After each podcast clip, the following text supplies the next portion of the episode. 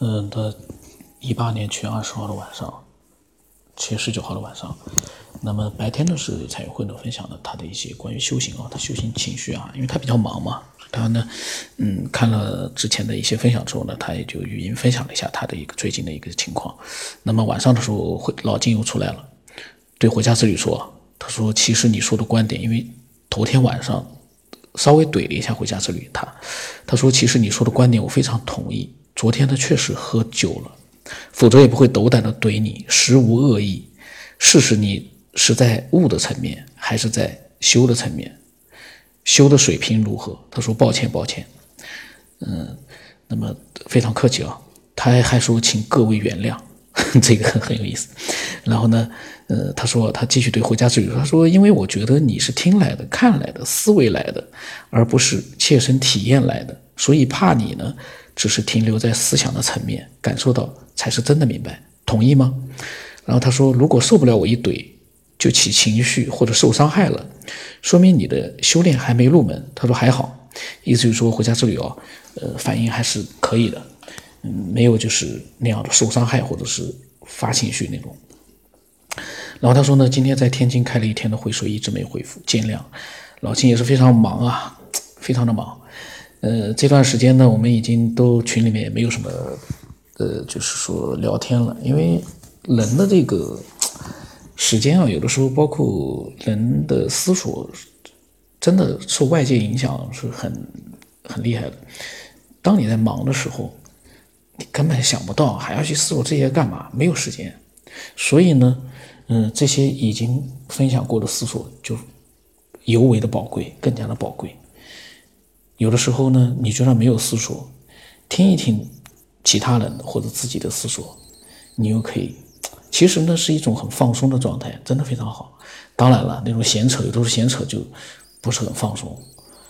呃，很多人就是或者是喷子啊，伪科学听这个节目就不是很放松了，就不是一种享受了，那就是一种。热锅上的那种感觉，他们在热锅上就是那种蹦来跳去的那种揪心的感觉，这个也是。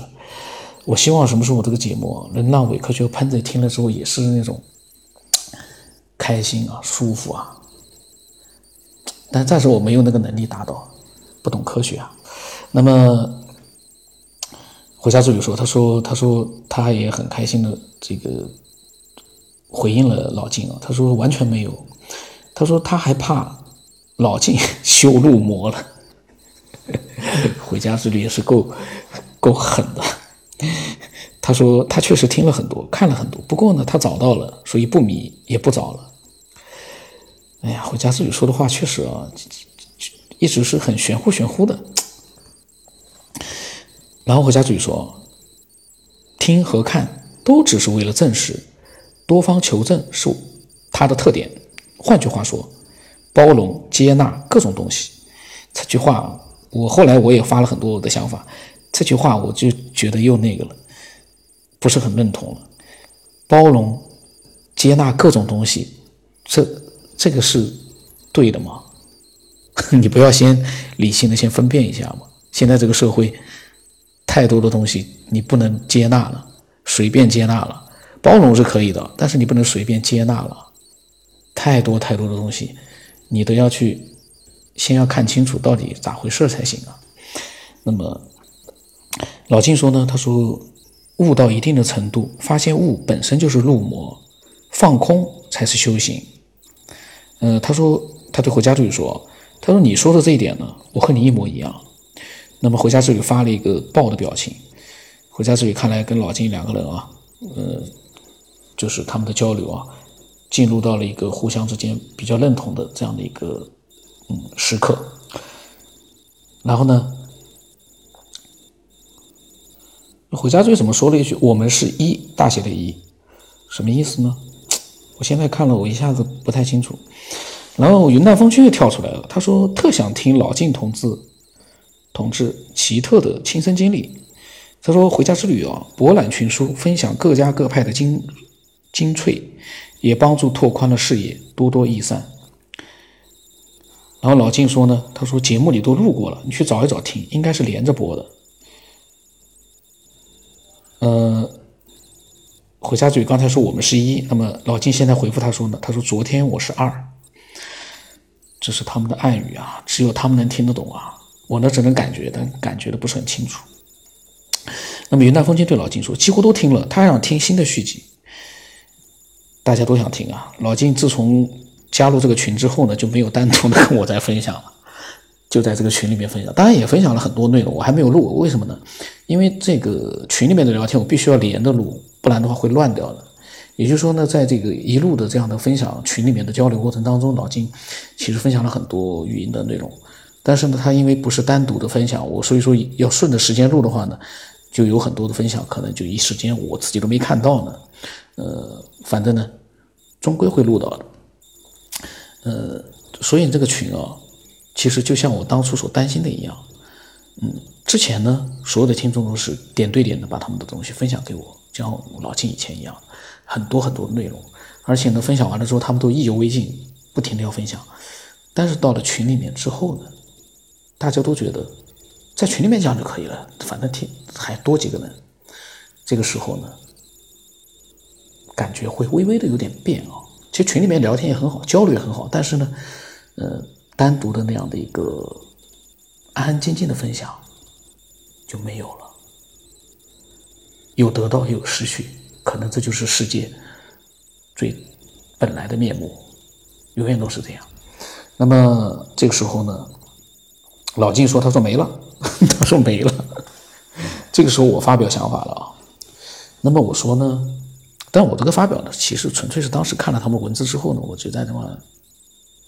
随时，当时可能是那么想，我就那么那么发表了。现在呢，我不知道有没有，就是说自己那么认同，我都很难说了。大家反正听听吧。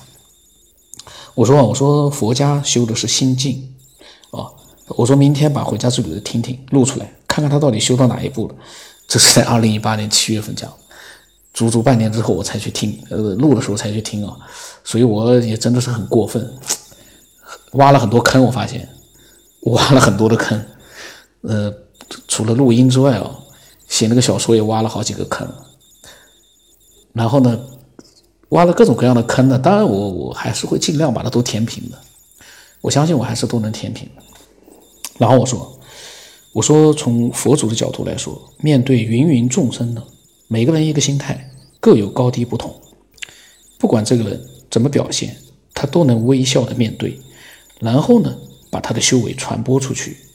其实可能就和我们面对一堆蚂蚁一样，你不会为了一堆蚂蚁的行为去出现任何情绪的波动和喜怒哀乐，这可能就是修为的最终高度。站得越高，就越能理性的去思索，心就不会乱。哎，我发现我讲的还蛮有道理的啊。那么回家之旅说，他说他对我说，他说这段一上面我讲的这段话，他说不错。然后他对老金说：“他说老金你不怼我，我也无法检验自己。他说这是好事一件。他说我没有一点涟漪产生，他所以呢他挺高兴的。但是我在想啊，老金怼他，他没有一点涟漪产生。如果真的是我怼他，我因为我当时没听录音啊，我要是怼他的话，他一定会热血沸腾。这个是我我现在这么想啊。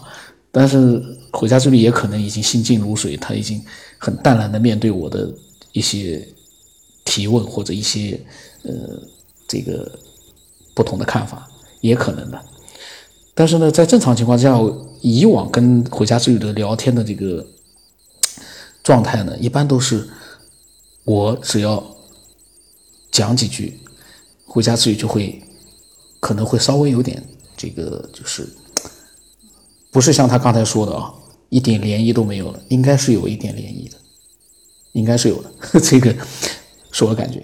然后呢？回家之旅就说：“他说，同时哦，他认识到这是我们给他的一个绝好的成长机会，也是他真正要做的工作。他说他还挺感恩各位的呢。然后呢，他对我说：‘他说我单独的发给你一段对修行的理解吧。’这个到时候我看看跟他的聊天啊，因为到了群里面之后，我感觉好像基本上没有跟他们私聊。嗯，到时候看看有没有他发给我，有到底有没有发给我。”然后呢，我又说啊，我说我对纯粹的刻意的修炼修行毫无经验，上面的感悟呢，纯属自己的想象引发的感悟，很多感觉是共通的。认真的去感悟，也算是修行的一种。在某种情况之下，我都会试图和那个看不见的更高等文明做一个心灵感应，就如同蚂蚁之类的小生物，可能也在试图和我们做一个交流，但那个是不可能的，因为这些小生物并不是我们创造的，所有的秘密现在都只有创造者知道。然后我们在他眼里呢，和蚂蚁、昆虫都没有什么太大的区别。老金这时候对我也竖了个大拇指，看来我这个分享的东西有的时候分享了，他们也是认同的啊。那么老金说啊，大家交流碰撞，共同的成长，这是缘分啊。生活当中很难有共同语言和的知音。他说这里都是，他说真心的感谢老金呢，他一直对我真的是非常客气啊。他说真心的感谢我。那么我我当时说呢，我说老金是亲身体验很多。那么真实的感觉呢，是我们很多人都没有的，这是最宝贵的。我们呢，都是靠脑子乱想。然后老金说：“他说修炼呢，从感受周边的人和事开始，内观内心的情绪反应，先不惑，再知天命，再耳顺，再到从心所欲，不逾矩。”然后我说呢，我说即便如此，老金也摆脱不了七情六欲。这也就是我们拥有肉体的一种特权，也是很有价值的。对肉体有不满，可是也有了依赖。其实几乎所有人都指望永远拥有这样的肉体。我这个好像是对回家之旅说的。嗯，那么我又说，我说，当然了，肉体在不健康的、饱受痛苦的时候呢，就有了不一样的感觉。所以修炼是第一位的，健康。我所，所以呢，修炼第一位啊。健康的身体是有必要的，否则呢，有些感觉会扭曲的。那么老金说呢，从浮躁到祥和，从最对立到统一，身体变了，家庭变了，职场变了，所有的关系都变了，你变了，你的世界就变了。然后他对我说，他说是对立统一关系。那么我说呢，我说祥和呢，我竖了个大拇指啊，对他，我说祥和简直就是这个世界的终极目标，太重要了。真的是终极目标啊！这个世界上七十亿人，如果真的是都能很祥和的话，那这个世界，当然，这个有很多东西啊，虽然说对我们来说比较就是，嗯，是不好的、坏的，但是如果全部都消失了的话，一个是可能性不大，一个是如果全部都消失了，难以想象。那么，这个是七月十九号，七月二十号早晨了已经。那么，后来我说，我说在喧嚣的闹市和安静的世外桃源，修行的难度是一样的。修行的起点，我觉得应该是不为外界环境所干扰，才能开始真正的修行。然后老静说，佛说应无所住而生其心，这就是诀窍。就是简单的切入点，事情你躲不过，身体也放弃不了，但是你可以做到因无所住。我们大多是心和事联动，如果站在事外看事，站在人后看人，心态不被事所有，最后连你自己都在心外，就更高了，无所住。我呢对他竖了个大拇指，他说打坐练功也是必要的，修行、修性和修命同时进行会事半功倍，但是没有悟到。心性的层面，心量没打开，光打坐练气，等于在身体里面小得倒腾，丢西瓜捡芝麻，也不牢靠，不长久。他说：“所以呢，宗教大家都都不宣扬特异功能，怕你忘了初心。”然后呢，他对回家之旅竖了个大拇指。那么回家之旅呢，他说：“有道无术，其术自自身；有术无道，其术亦邪。”回家之旅真的是。懂很多事情啊，那么回家之旅说，他说科学越发展，如果没有正确的认知，就容易变成对世界、人类自己的伤害。他又开始谈到科学了。我发现回家之旅最终他，嗯，始终啊，其实他有很多的自己的认知很好，但是呢，他在最根本的一点上，我觉得啊，就是他对科学的这个态度啊，他就不理性了。一一说到科学，我感觉，他就没那么理性了。嗯，当然，我当时没有没有跟他去因为当时可能我没看，我没有去回。那么老金说呢，误入歧途。老金很认同他。然后呢，国家注意说，术容易学，符合人类的弱点越来越多；道呢不易学，道是越来越少，越来越不厉害。那么云南风清呢，也对他们的这个分享表示认同。这个时候呢，老金又开始发他的这个。老金经常会发一些文章，他因为可能经常看一些文章，一个是这个文章是思考问题的八层境界，还有一个是曲速引擎让飞船实现超光速飞行，让人类实现自由探索宇宙。呃，那么这个是二十一号他发分享过来的。呃，那么二十号的聊天呢，其实是嗯蛮精彩的，很多的文字，我自己都发了很多的文字。那么二十一号呢，大家又进行了很多的这样的一个聊天，是另外的一个聊天了。